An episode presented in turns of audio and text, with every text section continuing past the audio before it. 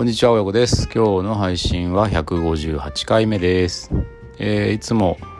3人息子と僕と家族の記憶を記録しているこの配信ですが、今日は子供たちとゲームの付き合い方について、えー、記録しておこうと思います。まあ、なんかツイッターで流れてきたんですよね。子供たちのゲームのルールとかっていうのは難しいみたいなですね。そういう悩み悩んでるママさんのツイートが流れてきてああそういやうちって今んとこうまくいってるなと思って。そううまくいってるんですよ。うちはね、まあ、僕はそのなんかこう育児本とか何かを参考にしたわけじゃないんですけどまあ子供たちの様子を見たりとかコミュニケーションを取りながらまあこの方法だったらうまくいきそうだなっていうのを探り探りこう考えていて、えー、割とこううまく回りそうな感触が日常生活でつかめてきた時に、まあ、ルールっていうことにして、えー、運用しています、えー、今のところうまくいっている。どんなルールかっていうかどんなあの内容かというとですね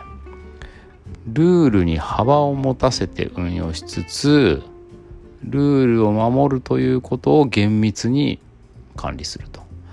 いうまあちょっと一言で言うとそんな感じですかねちょっと意味分かりづらいと思うんですけど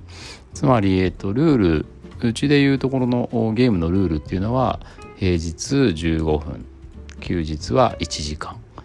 をベースに ベースにさまざまな理由によって時間は幅を持たせられる持たすことができますと。ね、基本15分って何かっていうと、まあ、あのスマホのゲームとかをやる場合に、えー、iPhone なんですけどあの iPhone のそのロック機能を解除する暗証番号暗証番号を当ててるんですよ子供たちにバレないようなやつを。で、えー、それがあ解除しないとゲームできないのでスマホを持ってくるじゃないですか。暗証番号を打つと iPhone だと15分1時間1日だったかな。そういう選択肢が出てくるんですよね。このロックをどのぐらい解除するかって。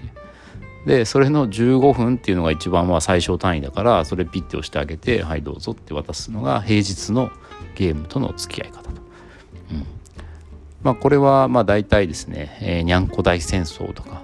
まあそういうのが多いかな。まあやっぱログインとかをするしてポイントが貯まるとかっていうのがあるんで、まあそういうね、子供たちのその楽しみっていうか、うん、そういうのをまあ奪うこともないなと思っているので、まあ朝は15分やっていいよと。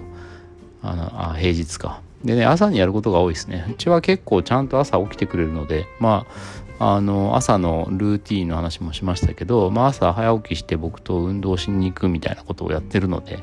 まあ、その流れでね、えー、運動終わって学校の準備も終わってご飯も食べたら15分ゲーム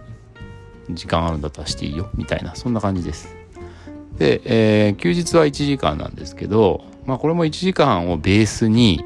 うち3人息子だからなんか微妙に割りづらいんですよね。まあ20分ずつでもいいんだけど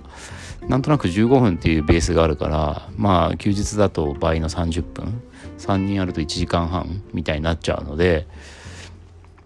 でねこれを1時間半っていうふうにかっちり決めてもいいんだけどそこはあえて、えー、1時間ってことにしておいてまあそれはね妻のご機嫌とかもあるので、うんまあ、基本的に1時間っていうルールにしておきますと。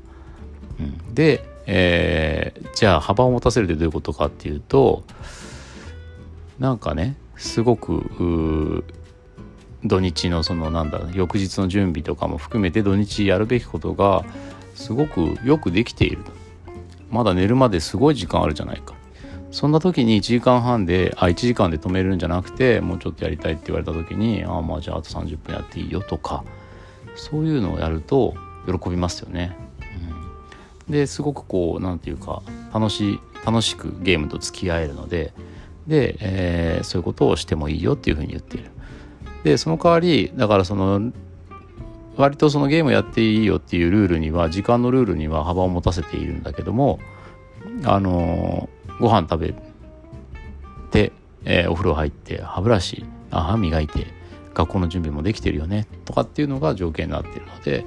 まああの何しても1時間しかできないってなると全部めんどくさいですよね、うん、学校の準備したってお風呂入ったってご飯食べたって歯磨き歯磨きしたって何したってどうせ1時間しかできないんでしょっていう感じだと、まあ、多分そんなモチベーション上がんないと思うんですけどうちの場合はそれらができれば1時間っていう基本ルールよりもさらに多くゲームをすることができるよそれはあの、ね、寝るまでの時間の間をどういうふうに過ごすかはあ君の行動にかかってるんだということであれば、まあ、割とちゃんと動くというのが、まあ、うちのこの場合の行動原理なので、まあ、これはまあ面白いなっていう感じで、えー、そういうルールを適用しています。一方ルールを守ることを厳密に、えー、しているっていうのはどういう意味かっていうと今みたいな時間のルールはある程度幅を持たせて、え、彼ら次第っていうふうにしてるんですけどゲームをそもそもやっていいっていう状態っていうのは、え、優先順位がありますということを厳密に言ってます。えー、まああのご想像できると思いますが勉強運動3番目がゲームアニメだよねっていうそういう約束ですね。これは厳密なんですよ。だから、えー、休日1時間とかってやる権利があったとしても優先順位の高いものがおろそかになってたらその権利は行使できないと。なんなら1分もできませんと。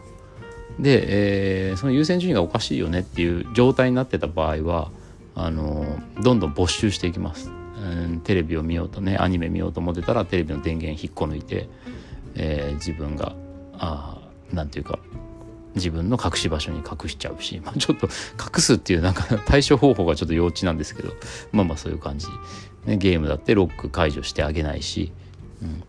うん、優先順位は守るっていうのはそれは前提だよねっていう。そういう感じですね。でこれもまあ別になんかものすごい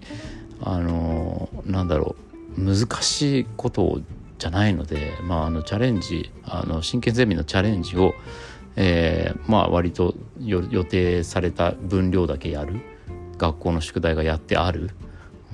うん、運動も別になんか素振り毎回な300回やれとかじゃないので、うん、普通に外に行って元気に遊ぶのも運動だし、まあ、朝一緒にね早起きして公園で体を動かすのも運動なので、うん、まあそういう感じで、えー、勉強運動ゲーム、まあ、アニメっていう優先順位。これは厳密にえー、まあ、適用しているだからあまあそうですねゲームを幅広いルールに元にできるゲームをする権利を行使するための条件みたいな感じですかね。まあこれが今んとこうちでは一番よくできてるかな。でこれがまあ割とシンプルなのでね勉強スポーツゲームでゲームができるところまでたどり着けば割と自由に自分たちが作った時間を使わせてくれるっていうことだからうん、割とシンプルなので、まあ、あのトラブルは生まれない、まあ、少なくとも親と子の間のトラブルは生まれないですね。もう全然起こる必要ないんですよこれは。もう決まってるので、うん、で、えー、子供たち同士も意外とねまあややなんかこうお前は何分やったなんかずるいとかありますけどまあでもその程度かな。うん。そんなになんかこうゲームの奪い合いとかになることはないかな。まあこれもやっぱりあの時間が柔軟だからっていうのはあるかもしれないですね。うん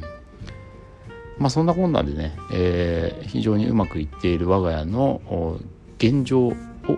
りあえず記録してみました。あそうそうこれね大前提としてやっぱね親が買い与えるっていうのがまあ一個必要なのかなと思っててまあ、やっぱり自分でこうお小遣い貯めてゲーム買うっていうお家の話もね結構聞くんですけどでそれはそれで素晴らしいことなんだけどちょっとねルールを適用しづらいなっていう感じがするんですよね。やっぱ一生懸命何かを我慢してお金貯めてやっと買ったゲームをなぜか親のルールでしか使えないっていうのはちょっと多分ね腑に落ちないんじゃないかな僕が僕でもそう思いますからねそこはまあちゃんと買い与えてあげた上で、えー、こちらの土俵で、